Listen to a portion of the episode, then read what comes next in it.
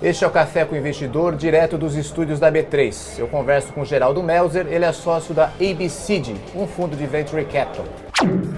A gente faz uma brincadeira que a gente tem um processo bem estruturado de análise, a gente fica buscando motivos para dizer não o tempo todo. Se a gente não encontra, a gente investe.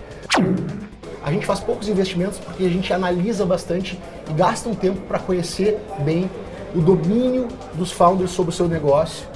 Uh, e a partir daí a gente vai evoluindo no processo de análise.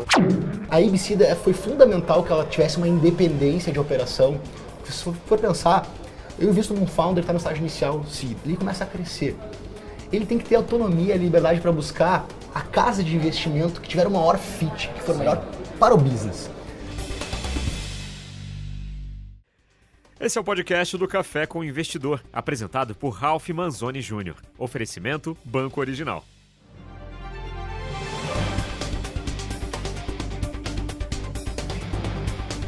O investidor de hoje é uma pessoa que tem a cabeça na nuvem, mas não pense que ele é desatento. Ao contrário, ele está procurando startups em estágio inicial que usam a tecnologia SaaS. Para quem não sabe, SaaS é a sigla de Software as a Service. Eu converso hoje com Geraldo Melzer. Ele é sócio da ABCD, um fundo de Venture Capital. Geraldo, muito obrigado por aceitar o convite de participar do Café com o Investidor. Muito obrigado, Ralf. Vamos começar pelo começo. Como surgiu a ABCD? Perfeito. A ABCD surgiu uh, da minha última experiência profissional, que foi na Resultados Digitais, na RD. Né? Como você sabe, a RD é um, é um dos maiores cases de SaaS B2B no Brasil. Sim. Né? Uma empresa que enfim, vem crescendo e já captou sucessivos rounds uh, de investimento. E ter passado na RD pelo ano 2014, 2015, uh, me deu uma clareza de como o modelo de negócio SaaS B2B é diferente como é um negócio absolutamente particular, em que a dinâmica do business ela é muito diferente da, da dinâmica dos business mais tradicionais. Né? Não é um negócio de empurrar a venda, é um negócio de retenção de base de cliente, é um negócio muito data-driven. Né? E uh, junto com todo essa, esse modelo de negócio na nuvem que surgiu a partir do advento da nuvem, surgiram outras áreas, outros profissionais, outros ferramentais, de fato um ambiente muito particular. E eu entendi, com essa experiência que eu tive nas resultados digitais tocando a área de canais, uh, eu aprendi uh, que existia uma oportunidade uh, muito relevante no Brasil para eventualmente ter um fundo que só olhasse para esse modelo de negócio. E dessa forma construísse profundidade e capacidade de ajudar as empresas desse modelo de negócio. E quando que você criou? Você saiu da RD para criar a ABC? Exatamente. Que ano foi? O ano de 2015 foi o ano que eu saí, final de 2015 foi quando eu saí da RD. O ano de 2016 eu fiquei estudando e entendendo esse modelo, o modelo de venture capital de uma forma geral, que ainda estava começando a crescer no Brasil nessa época. E foi quando uh, eu comecei a, a, a, a, modelar o fundo nesse, durante esse ano de 2016. 2017 foi o ano que nós fizemos algo também não convencional, tá. que foi fazer um MVP do fundo. Ah, então você é o primeiro fundo que tem um MVP. Pelo menos que eu estou contando. claro. E uh, o que, que nós fizemos? O que nós, era esse MVP? Como é uma tese muito especialista, né, só investir em SaaS B2B no estágio inicial, nós queríamos testar isso. Então, durante um ano, nós captamos alguns investidores, alguns milhões de reais, para testar a tese. Eu montei o time que eu, que eu uh, entendi que era o time adequado né, um time uh, operacional especialista em SaaS.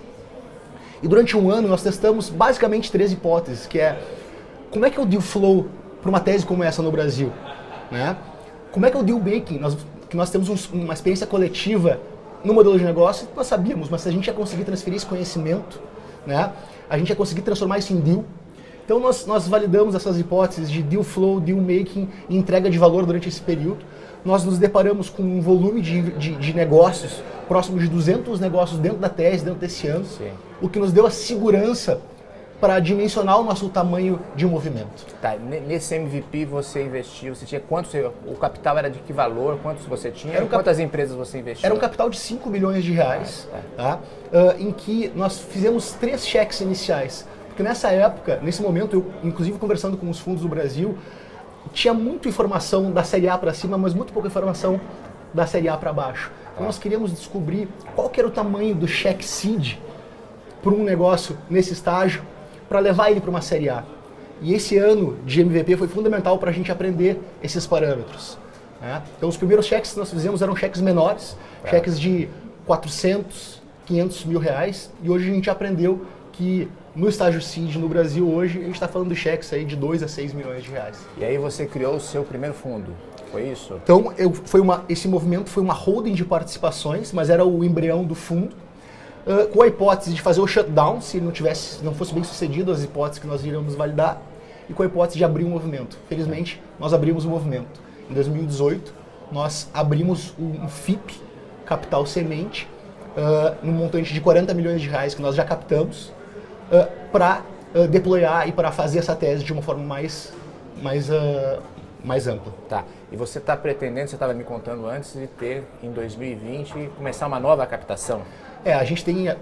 As coisas estão indo num, num viés muito positivo até então, felizmente. Né? E, sob perspectiva de crescimento de portfólio, do flow, os avanços do negócio, uma validação inicial muito bacana da tese.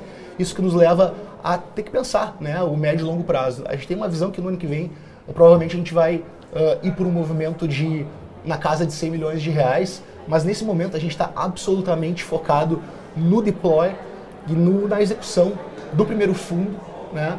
E que é, é, o, é o que toma nossa atenção. Mas sem dúvida a gente tem essa visão. Tem a pretensão de, a pretensão de fazer uma nova captação aí. Construir esse movimento maior no ano que vem, provavelmente muito na mesma linha da nossa tese.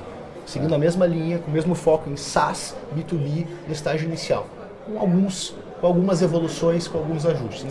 Você pode já comentar ou vocês ainda estão discutindo que evoluções vocês pretendem fazer? A gente está discutindo um pouco mais, eu posso comentar um pouco, acho que algo que eu posso comentar é o seguinte, a gente tem, além do, do foco do, do fundo do, estágio CID, que é o nosso cheque prioritário, pelo aquecimento do mercado, a gente criou um cheque uh, em que nós fazemos uma, uma opção de compra no estágio super inicial. Então, quando nós encontramos um negócio que está dentro do nosso mercado, dentro do nosso modelo de negócio. Um founder com uma visão muito bacana, um produto muito bem acabado, uma sinalização inicial de clientes uh, muito satisfeitos. Uh, nós temos um modelo uh, em que nós compramos uma opção para estar no seed round desta empresa. E contra isso, nós ajudamos essa empresa a maximizar a chance de ela captar um seed round. Mas nós não entramos como sociedade nesse Sim. momento. Nós estamos comprando a opção de ter um espaço no seed round apenas um espaço, sem. Uh, Você não faz isso hoje?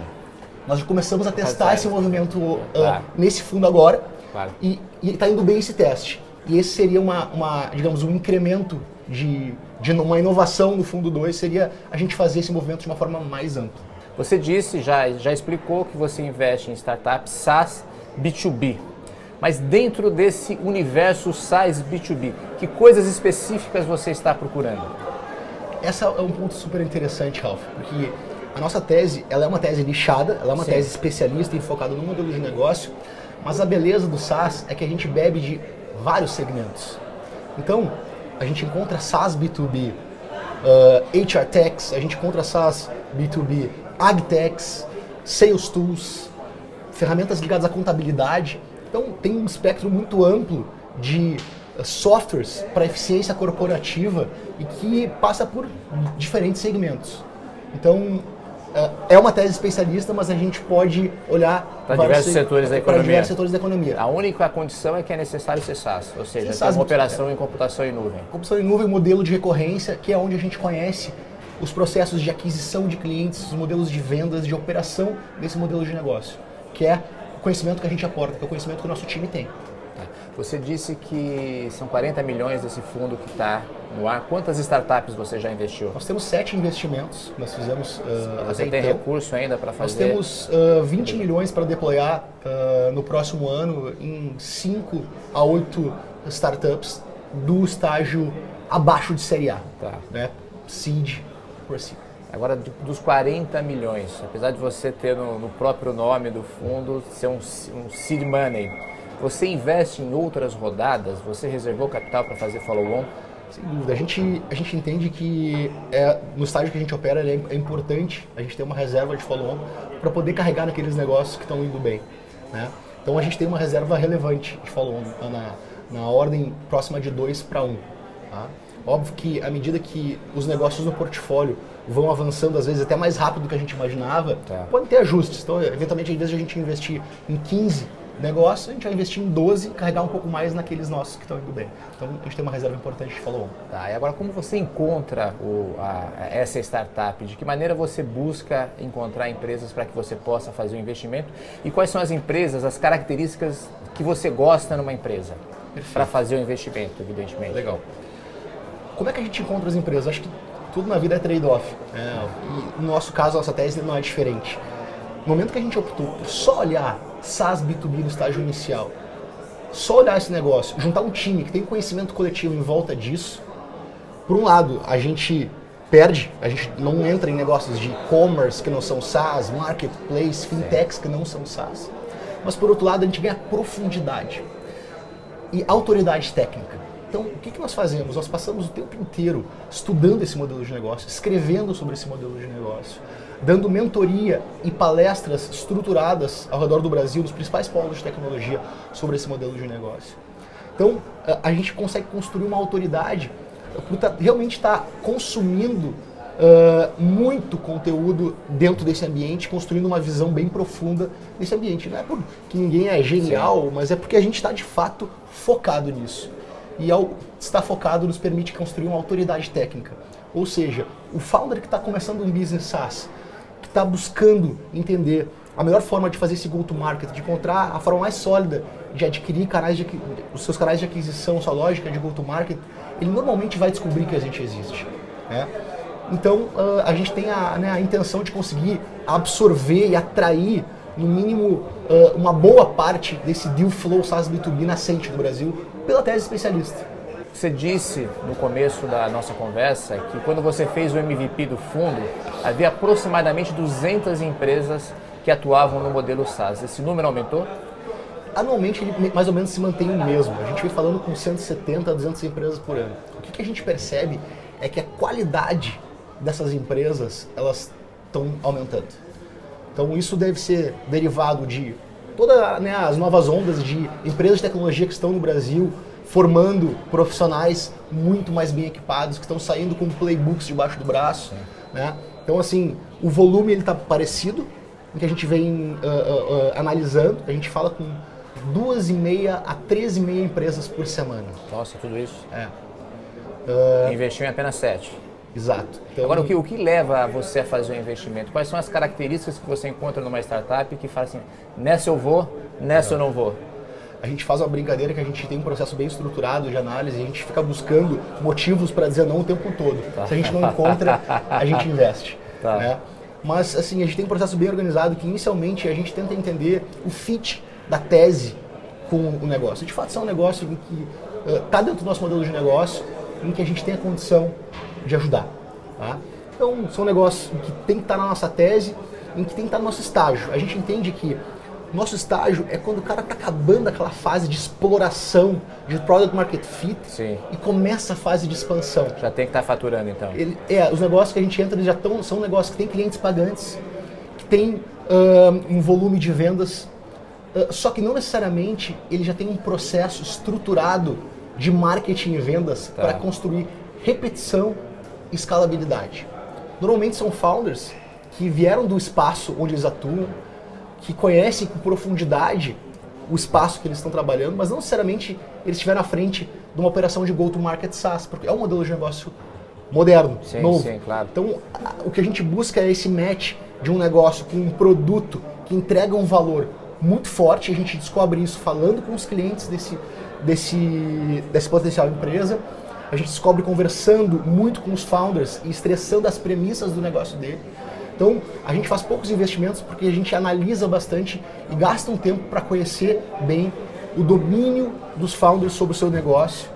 Uh, e a partir daí a gente vai evoluindo no processo de análise. Vocês ajudam então eles a desenvolver a máquina de vendas, ou seja, fazer a escalar para um outro patamar. A nossa maior contribuição, sem dúvida, é ajudar as empresas que a gente investe a construir um processo de marketing e vendas para SaaS uh, mais robusto possível. Né? A gente vê que muitas vezes os empreendedores de altíssimo nível, que tiveram uma experiência fantástica nos seus, nos seus ambientes, às vezes subestimam a complexidade de construir canais de aquisição robustos que vão trazer crescimento. Né? Então, a, a expertise, nosso conhecimento é justamente em ajudar as empresas que a gente entra a fazer a priorização e a escolha e, e a operação desses canais de aquisição e operação de marketing e vendas para que se encontre repetição, previsibilidade, escalabilidade. Tá. Agora, existe alguma característica dos fundadores que são diferentes de fundadores de outros startups? Você está no modelo de SaaS, que é um modelo de tecnologia, é, eles têm que ser mais técnicos ou necessariamente isso você não encontra nos fundadores das empresas que você investe? Eu acho que é um bom ponto. Assim, acho que é uma característica que você matou. Assim, acho é. que muitos dos founders, do time de founder de um business SaaS, eles têm normalmente um viés analítico, um viés, muitos são engenheiros, não necessariamente todos, mas existe uh, um, um, um, racional bastante data-driven, né, porque é um negócio muito baseado uh, em métricas, em conversões, em construção de receita. Ele é um negócio bastante matemático. Tá. Então, o viés de founders é. tecnológicos que vieram de engenharia, uh, caras que vêm de produto e desenvolvimento, que criam uma visão de business. Então, tem esse viés técnico especialista uh, que é uma característica do, do, dos times. Né? Então, assim, isso acho que não se restringe só para SaaS, mas quando a gente olha um time, a gente vai entrar, é fundamental que tenha dentro o conhecimento de tecnologia dentro de casa, uh, alinhado, com tá, incentivos claro. alinhados. Isso é algo fundamental, ainda mais em SaaS. E na parte de marketing, porque assim, você resolve o problema técnico e depois você precisa escalar, você precisa vender, você precisa chegar ao Exato. mercado. Exato. Tem também muita gente de marketing nessa área de SaaS? Tem também bastante gente de marketing, assim como agora. Antes tinha menos, né? agora com mais empresas crescendo no Brasil e, e virando negócios globais praticamente, a gente está tendo turmas de profissionais de todas as áreas, que a gente não tinha tempos atrás. Claro. Né? De Customer Success, Marketing, Site Sales, vendas indiretas, são todas as áreas específicas de SaaS que as primeiras empresas do Brasil tiveram que formar esses caras. Tá. Né? E agora a gente encontra já esses profissionais no Brasil, mas não é fácil. É. Você falou rapidamente do valor do seu cheque. É, é, entre qual, qual que é o valor? Hoje o nosso cheque ele é um cheque de 2 milhões de reais, aproximadamente 2 milhões de reais, como o primeiro cheque, em rodadas que estão entre 2 e 6 milhões de reais. Então normalmente a gente co-investe. Tá. Né? A gente co-investe no seed round. Você sempre lidera ou você participa de rodadas Não, gente, junto com outros fundos? A gente nem sempre lidera, às vezes tá. a gente participa de rodada, né? Então a gente tem a gente tem uma parceria muito boa com os nossos uh, parceiros de investimento. A gente tem um único bloco fixo no Café com Investidor, é quando você fala do seu portfólio. Peço para que você escolha três empresas e a gente vai discutir um pouquinho, falar mais sobre elas para você explicar por que, que você investiu na empresa. Você escolheu três empresas, que é a Movidesk, a Egro e Turivius. Perfeito. Vamos começar pela Movidesk. Em primeiro lugar, o que é a Movidesk? A forma simples de explicar o que é a Movidesk, ela é, ela é um business uh, muito parecido com a Zendesk no Brasil, mas com um foco, com viés em perfil de cliente B2B. Tá? Uh, em que atende clientes né, uh, primordialmente B2B. A Movidesk é uma empresa focada no atendimento e no suporte né, ferramenta na nuvem focada em atendimento e suporte. Isso para né? portais de comércio eletrônico ou de uma forma geral? De uma forma geral, né?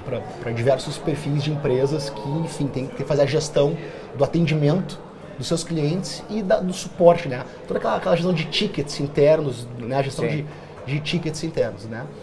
Uh, a Movidesk é um negócio muito interessante porque ela tem duas fortalezas. Ela vem crescendo de uma forma uh, muito veloz uh, e previsível, muito, muito, uma forma muito bacana. E ela tem uma outra fortaleza, que é uma capacidade de retenção muito interessante. Né? Aquela métrica churn, né? Sim. É muito falada, eles têm um churn uh, de receita negativo. O que, que, significa isso? Que a receita da base de clientes atual, uh, o crescimento da receita da base de clientes atual é maior do que a perda de receita dos clientes que vão embora. Então ele, ele tem um churn negativo. Isso é uma, é uma métrica que, que sinaliza uma saúde da operação do negócio muito importante. E por que você investiu nela? Parte foi uh, de, de, dessa trilha que eles já estavam indo um, e parte foi de uma cultura que eles estão construindo lá em Blumenau, distante né, dos grandes centros de tecnologia, né, não tão distante de Floripa, mas que de fato estava construindo uma, não só números interessantes, mas uma composição de time e de cultura muito bacana. Uma cultura de batimento de meta, uma cultura de meritocracia. Né? e uma cultura legítima. Não é algo que eles botaram ali na parede para botar um foguete ou outro ali e vamos que vamos. De fato, é algo que a gente vê que, que eles uh, vivenciam isso e, e, conseguem transmitir isso uh, para os seus funcionários e eles vêm conseguindo atrair talentos muito importantes na segunda camada, para nós é uma sinalização também muito importante uh, dos próprios founders. E ele, você sabe o número de clientes que ele tem? Eles têm grandes empresas que já usam o serviço sim, deles? Sim, eles já ultrapassaram uh, uh, mil clientes, já faz algum um, um tempo. Um, eles, eles têm clientes muito interessantes pelo Brasil, como ESPN e outros nomes bem marcantes. E, e, é um business que está num caminho muito bacana. O que é interessante da Movidesk não é só os resultados até então, né, e o status da empresa, mas é a visão de futuro que eles têm. Tá, e qual é a visão deles? A visão de futuro não é simplesmente ficar uh, com um produto que vai resolver a questão de suporte, que é algo que já o problema já aconteceu. Tá. Eles têm a visão de migrar para um caminho de predição, para um caminho de usar essas informações que eles têm para ir para uma direção de customer success, menos suporte, mais customer success. Né? Então é uma visão de evolução de produto uh, que passa por novos recursos, que passa por também conseguir atender um mercado um pouco mais amplo. Tá então, certo. Vamos falar da Egro. Perfeito. O Francisco Jardim, que é da SP Ventures, já comentou sobre ela aqui, que acho que é um co-investimento que você tem com a SP Ventures. Exato. Mas o que é a Egro? A Egro é um sistema de gestão na nuvem uh, para fazendas de grãos, principalmente. Do tamanho de 2 a 10 mil hectares, esse é o é o sweet spot da Egro. O que é bacana na Egro? A Egro é um case para nós uh, que nos orgulha bastante, porque ele exemplifica um pouco da nossa contribuição e de como a gente trabalha. Quando nós entramos na Egro, a Egro tinha a seguinte visão: uh, field sales, campo é field sales, a gente tem que vender, tem que até lá, tem que apertar a mão senão não acontece. O cara do campo não tem tecnicidade tanta. Você então, tem que sujar o seu sapato no barro. sapato no barro. Né? O pessoal não pesquisa na internet. Essa era a crença. Né? Uh, nós falamos, vamos testar os dois modelos, vamos testar Field Sales, mas também vamos testar Insight Sales. Te resumindo a história, hoje nós temos, nós descontinuamos a frente de Field Sales, pode ser uma hipótese interessante para o futuro, mas hoje nós temos mais de 15 vendedores trazendo uma receita recorrente mensal muito saudável, vendendo para o Brasil inteiro de Porto Alegre, via Insight Sales. E mais, todos esses, esses uh, uh, leads, esses, essas oportunidades de vendas, elas são derivadas, não todas, mas a maior parte delas, do blog chamado Lavoura 10, que hoje é um dos maiores blogs do agronegócio. É, é um blog deles? É um blog deles, é. em que eles, que eles constroem todo o material de forma metódica. É. Uh, e através desse blog, dessa estratégia de inbound marketing, eles levam para a área de vendas um volume de oportunidades altamente qualificado, em que a gente construiu uma máquina de vendas uh, com previsibilidade, destravou uma série A um ano depois, esse caminho que é pouco encontrado em, tá. em business de agritech no Brasil. Quer dizer, caiu o mito de que o agricultor, que a pessoa do campo, não acessa a internet. Porque acho que essa era a tese anterior, que eu precisava ir até o agricultor para fazer a venda. Exato. Então, quer dizer, estão acessando a internet, o agricultor está conectado, mais Exato. do que a gente imagina. Exato. Isso abre uma oportunidade uh, gigante. Agora, software de gestão na nuvem existem vários. Por que, que o software da Egro é diferente? A Egro, uma coisa que o, que o founder da Egro fala, eu acho muito bacana, que é não adianta de nada você ter uma contabilidade perfeita, que, um, que é o que um RP pode trazer, para uma safra ruim. certo? Então, ele vai muito além da questão de contabilidade. Ele mexe em questões de manuseio, de plantio, de uh, avaliação, diferenciação uh, de performance de culturas. Então, ele entra na gestão do business do cara. Né? E ele faz a otimização e permite que as próximas, as próximas safras sejam mais otimizadas, que eles trabalhem com mais informação, cada vez mais informação, né? Uh, podendo trazer um, um resultado melhor. Então ele é bem específico para o setor rural. Esse, esse ele é específico para o setor rural, para fazendas de grãos, mas o que ele oferece no futuro pode ser transposto para outras outros, outras culturas, não só grãos. Tá, então isso é uma avenida Mas- que está dispensando mais para Mas frente. pensando mais para frente, o que que é muito interessante da Agro? A gente, tendo validado, tendo encontrado um caminho de distribuição de vendas para o Brasil com um custo de aquisição, com uma saúde bacana, a gente agora está testando transação dentro desse, dessa malha de distribuição que nós construímos. Então, ah, seguros ligados a maquinário e outros ah, serviços Não vai ah, oferecer serviços financeiros. financeiros também. Vai virar já- uma fintech. já está. Todo mundo quer virar uma fintech, né? É a nova paleteria mexicana. É isso aí. Então, ah, isso, isso, não é um, isso não é mais uma hipótese, isso já está acontecendo. E a gente está robustecendo, robustecendo esse, te- esse teste, que é o que vai nos ajudar a construir a nossa visão de, de, próxima, de próxima Série B.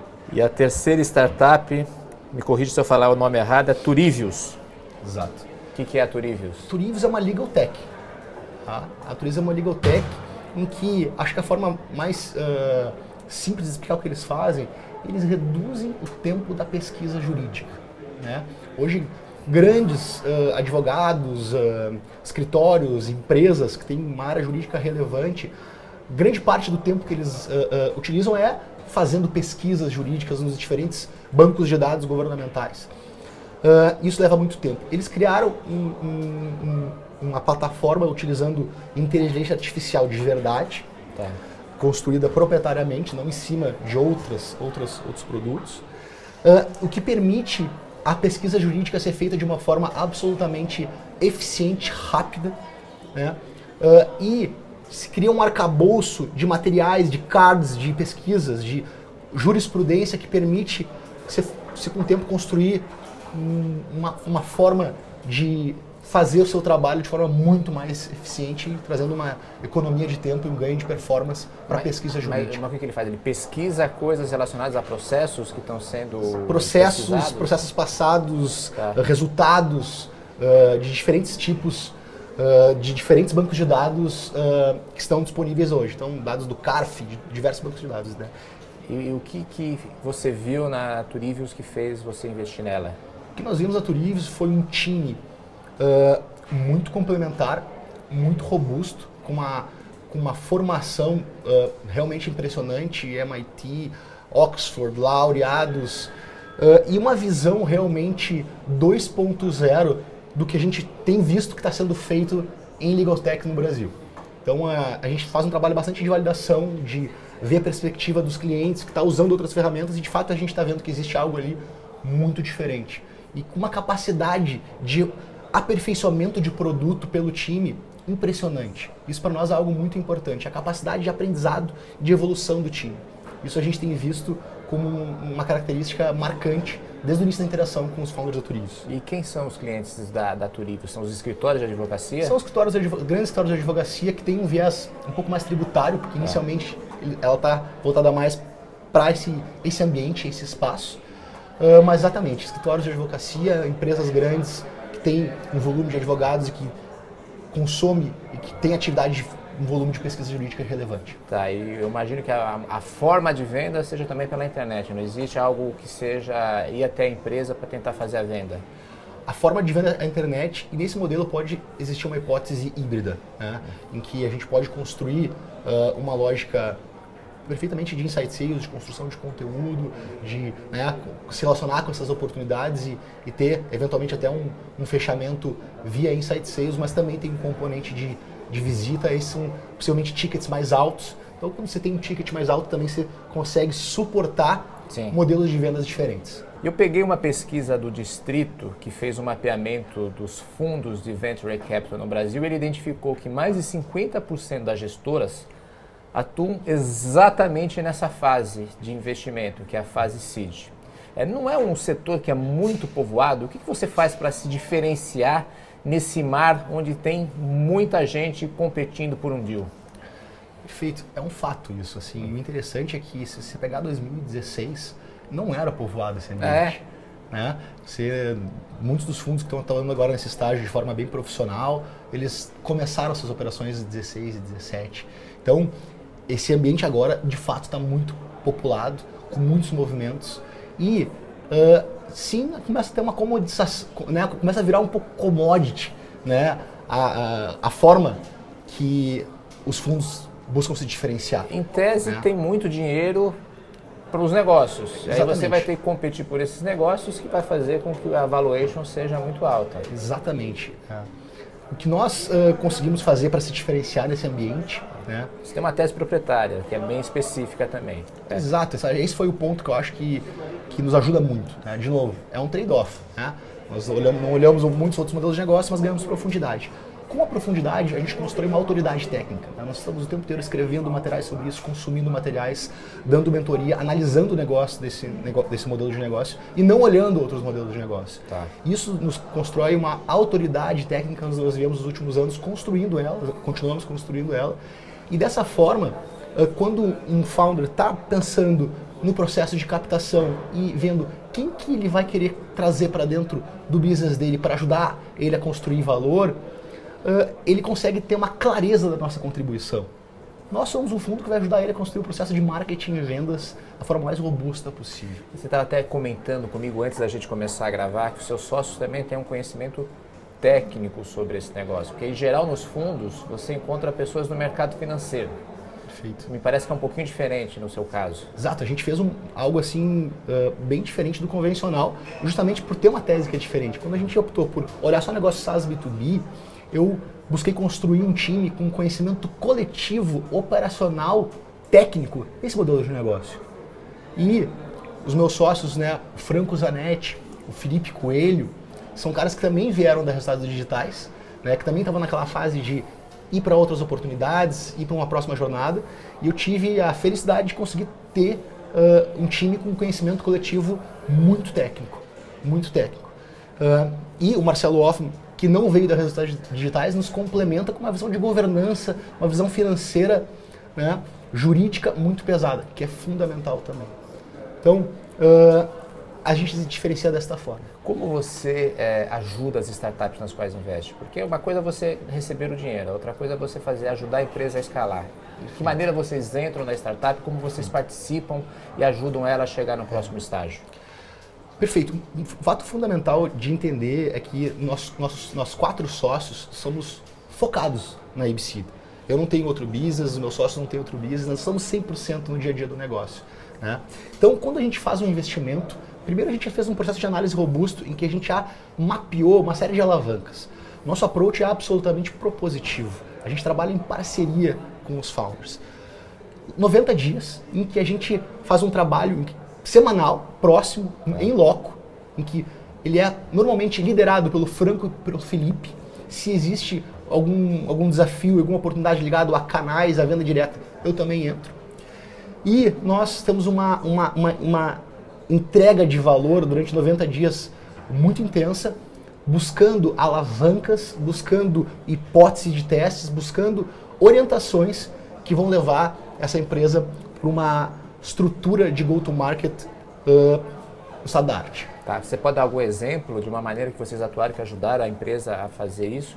Sim, o, acho que o exemplo bem marcante e bom de dar é o exemplo que eu comentei da Ego, tá. né, em que a gente ajudou eles a construir toda uma lógica de inbound marketing, de inside sales, além de construir as boas práticas e ajudar com, com conteúdo, com informação, com frameworks, uh, nós fazemos algo que é muito importante. Nós temos, de novo, por estar focado nesse ambiente, o nosso networking de profissionais técnicos desse ambiente é muito forte.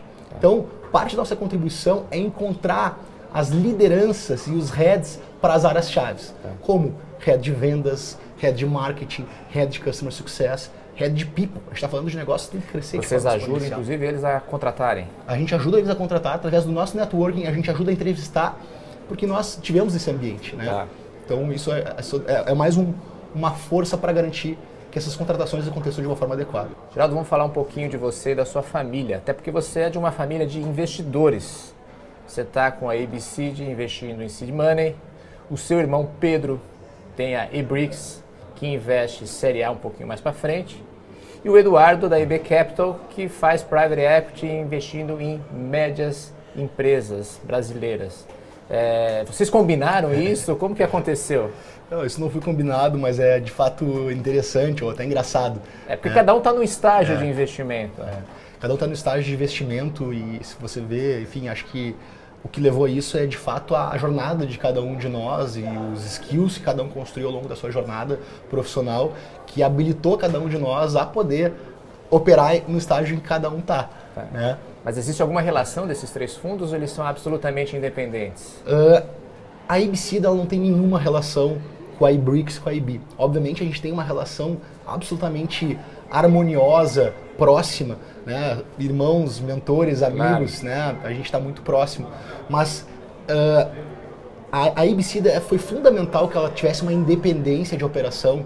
Se for pensar, eu visto num founder está no estágio inicial, se ele começa a crescer, ele tem que ter autonomia e liberdade para buscar a casa de investimento que tiver o maior fit, que for Sim. melhor para o business. E a iBricks é um fundo fantástico, não preciso falar, né, toda a trajetória que eles estão tendo, mas cada negócio pode ter o seu match perfeito e a gente tem que deixar isso absolutamente né, uh, uh, livre, uh, com a independência do founder para buscar o match que for. Então, é um, é um movimento absolutamente independente, mas com uma relação muito bacana, próxima e é possível que até possamos vir a co-investir. Não, não, aconteceu ainda? Ainda não aconteceu. Tá. Mas já olhamos negócios juntos e, e temos algumas afinidades de tese. Né? Tá. Pode, mas existe uma governança completamente separada dos três são, fundos. São atividades em que a única coisa que nos une é que nós somos irmãos. Tá. E qual é a sua formação profissional? Você estudou o quê? Como que você foi parar depois na, na Resultados Digitais? Legal. Eu, eu, eu, me formei em administração, né? Uh, fui fazer depois de administração, fui, fiz um MBA né, em Duke, que foi uma experiência de vida fantástica. Né? E depois de Duke, eu, o objetivo de ir para Duke era entrar no ambiente de, de empresa de tecnologia multinacional, que era um, era uma, um aprendizado, uma Sim. musculatura que eu entendia que ia ser muito importante para mim dentro do contexto que eu estava vivendo. E depois da MBA fui para a Dell. Na Dell foi, foi uma, uma... Você trabalhou na Dell aqui na no Dell Brasil? aqui no Brasil. Eu entrevistei lá fora, mas me mandaram para o Brasil. e essa experiência foi muito marcante, porque eu acabei construindo um business na Dell para vender para o segmento de small business os produtos da Dell só com um modelo de negócio muito diferente. Eu... É porque a Dell é uma das primeiras a investir nesse modelo SaaS, quer dizer, fazia venda pela internet de computadores, isso nos anos 90, que foi, uma, foi a, o sucesso da Dell foi esse modelo. Exatamente, o modelo de venda direta. Isso, né? O modelo é. de venda direta. Mas mesmo assim, uh, o modelo continua sendo direto, mas o modelo tinha espaços para ganhos de eficiência. Então, um caminho que a Dell, enfim, trabalhava era gastar mídia de massa, levar calls para o call center para converter essas vendas. É, eu criei um modelo em que a gente entendeu que o consultor de TI, aquele cara que vai nas empresas do Brasil, pequenas e médias, ele tem uma influência dramática na decisão de compra de tecnologia. Então, construí um programa de fidelidade, um programa de vendas indiretas para fidelizar esse cara, que virou um negócio muito grande. Virou um negócio de centenas de milhões de dólares de faturamento, com a melhor margem que uh, a organização no Brasil tinha e esse modelo foi expandido para outras regiões. Então foi um caso de sucesso muito bacana, que eu me orgulho bastante e que eu consegui construir algo relevante dentro de uma organização grande. Essa experiência de venda indireta, SMB, tecnologia, foi e a experiência familiar dos movimentos de venture capital próximo dos meus irmãos me fez entender que existia uma oportunidade de começar a olhar para o ambiente de venture capital. Só que eu entendi que era fundamental para mim estar tá na linha de frente de uma investida de fundo sério para ganhar essa musculatura complementar antes de ir para uma atividade eventualmente de venture capital. E foi o que eu fiz e tive o privilégio monumental de ter feito um processo e ter caído nas resultados digitais. Né? Eu, eu, naquela época eu falei com o Rigonati, eu falei com, com a DGF. Tá. Uh, e todos eles falaram, olha, tem um fit aqui, comecei uma conversa e, e rapidamente uh, acabei entrando nas resultados digitais e tive uma jornada lá de um aprendizado, de uma transformação uh, monumental. Você ficou lá, lá até 2015? um pouco menos de dois anos lá. É. Que era naquela época só tinha a Stella e a DGF. É, Red Point tinha recém entrado quando, logo quando eu entrei. E ela acabou de receber é. um, um aporte da Riverwood agora. Exato, uma exato. outra série mais avançada. Exato, exato. É. Resultados digitais, não é todo mundo que sabe disso, mas ela é considerada uh, uma empresa, sob o ponto de vista operacional de SaaS, top 5% do Vale do Silício. Ela foi considerada isso por um dos principais especialistas de tecnologia de SaaS lá de fora, tá. em que ele fez uma avaliação. Então, de fato, uh, existiu, eh, foi uma escola de operação sofisticada de SaaS descomunal. E você aprendeu bastante e agora está aplicando no seu dia a dia. Aprendi como- bastante e agora esses três anos, continuando olhando o negócio SaaS, ajudando a gente a construir uma visão ainda mais robusta, não só do modelo de negócio SaaS, mas também de investimento desse modelo de negócio. Tá certo. Geraldo, estamos chegando ao final. Vamos aqui para um bate-bola, perguntas e respostas rápidas. É, quem te influenciou? Acho que desse, dentro desse, desse ambiente profissional, assim, sem dúvida, toda essa primeira turma de venture capital, de fundos ah, brasileiros, como a Redpoint, a própria eBricks, DGF, Astela, esses caras né, que deram a primeira camada de, de- que desbravaram o mercado e sem dúvida, ah, tanto por, pela referência de mercado, quanto quando eu estive nas resultados digitais, do outro lado do balcão, como um diretor de canais, reportando para esses Esses fundos, fundos. sendo apertado por esses caras. né? Então, esses caras é uma influência, né? obviamente dentro de casa, como eu falei, meus irmãos, naturalmente, uma influência inevitável, caras que estão nesse ambiente fazendo um trabalho seríssimo, é uma influência, né? mas eu diria que esses são os- influenciadores. Que empreendedor você admira? Olha, eu talvez chuva no molhado um pouco aqui, mas eu vou usar um empreendedor que eu que ele é um cara muito respeitado e que eu tive a oportunidade de estar bastante perto no período que eu trabalhei. Foi o Eric da Resultados Digitais. É, eu acho que Por que o Eric? esse cara fez a capacidade de execução que ele teve num ambiente absolutamente ah, ah, não desbravado, mato fechado, ele ter conseguido construir o que ele construiu, adotar as práticas ah, das melhores empresas do Vale do Silício e conseguir atrair e formar talentos da forma que eles construíram, e construir uma cultura verdadeiramente fora da curva, acho que foi, é um- é um- é um- é foi uma experiência, um cara que eu tenho um respeito muito grande. Um erro? Olha, um erro, eu acho que eventualmente, se eu voltasse atrás, ao invés de fazer administração, eu teria feito engenharia, porque hoje eu vejo que é um curso que te dá uma, uma bagagem, um- uma base que te pode, que pode depois ir para vários caminhos. E eu achava que a administração Seria daria isso, isso. tá. Depois eu tive que me reforçar Teve com que um, correr M- atrás. com um MBA e correr atrás. Tá certo. Um acerto? Acho que talvez o, o maior acerto que eu, que eu considero que vem na minha cabeça até então, que me orgulha, foi ter tido a visão de construir uma tese especialista no momento que muita gente disse que não faria sentido. E eu fui testar e, e- e confiei na- na- nos sinais que eu estava percebendo e construí um time que me orgulha profundamente. O meu time não é um time que é o que eu consegui ter. Tá. O meu time são os caras que eu mais respeitava e que eu gostaria de ter. Então, assim, acho que o- tudo deriva das pessoas e eu acho que o que está nos permitindo ir para um caminho até então positivo é, a- é o nosso time. Um livro? Um livro, fugindo um pouco de business, tem um livro que eu li recentemente que me marcou bastante, que é o Coração Sem Medo. Ele é. Eu não vou usar falar o nome do autor, Tá. que é um nome muito difícil de se pronunciar, mas ele foi intérprete do Dalai Lama por 30 anos. E ele fala basicamente sobre compaixão, autocompaixão e o impacto ah, objetivo disso na felicidade das pessoas, no desenvolvimento das pessoas. E o que eu gosto é que ele traz evidências e, e- e pesquisas comprovando isso. É, acho que é um bom livro. E um hobby? Eu gosto muito de surfar, apesar de gostar mais do que conseguir fazer. Consigo surfar mais nas minhas viagens aí, uma vez por ano, ou nos finais de semana, feriados. Você trabalhou na RD, pra quem não sabe, a RD fica em Florianópolis, eu imagino que você devia surfar Foi o ano lá. que eu menos surfei na vida. Ah, é? Poxa vida, então o fala um pessoal te pouco- espremeu bastante lá. Fala um pouco de como é que é a jornada na RD. Tá certo, então, Geraldo, muitíssimo obrigado por participar do Café com o Investidor. Que agradeço, muito obrigado. Tá. Você ouviu o podcast do Café com Investidor, com a apresentação de Ralph Manzoni Jr. Para assistir nossos programas, acesse o nosso canal no YouTube, Neofeed Brasil. Para receber notícias em seu e-mail, acesse o site www.neofeed.com.br e assine a nossa newsletter. Café com Investidor tem um oferecimento de Banco Original.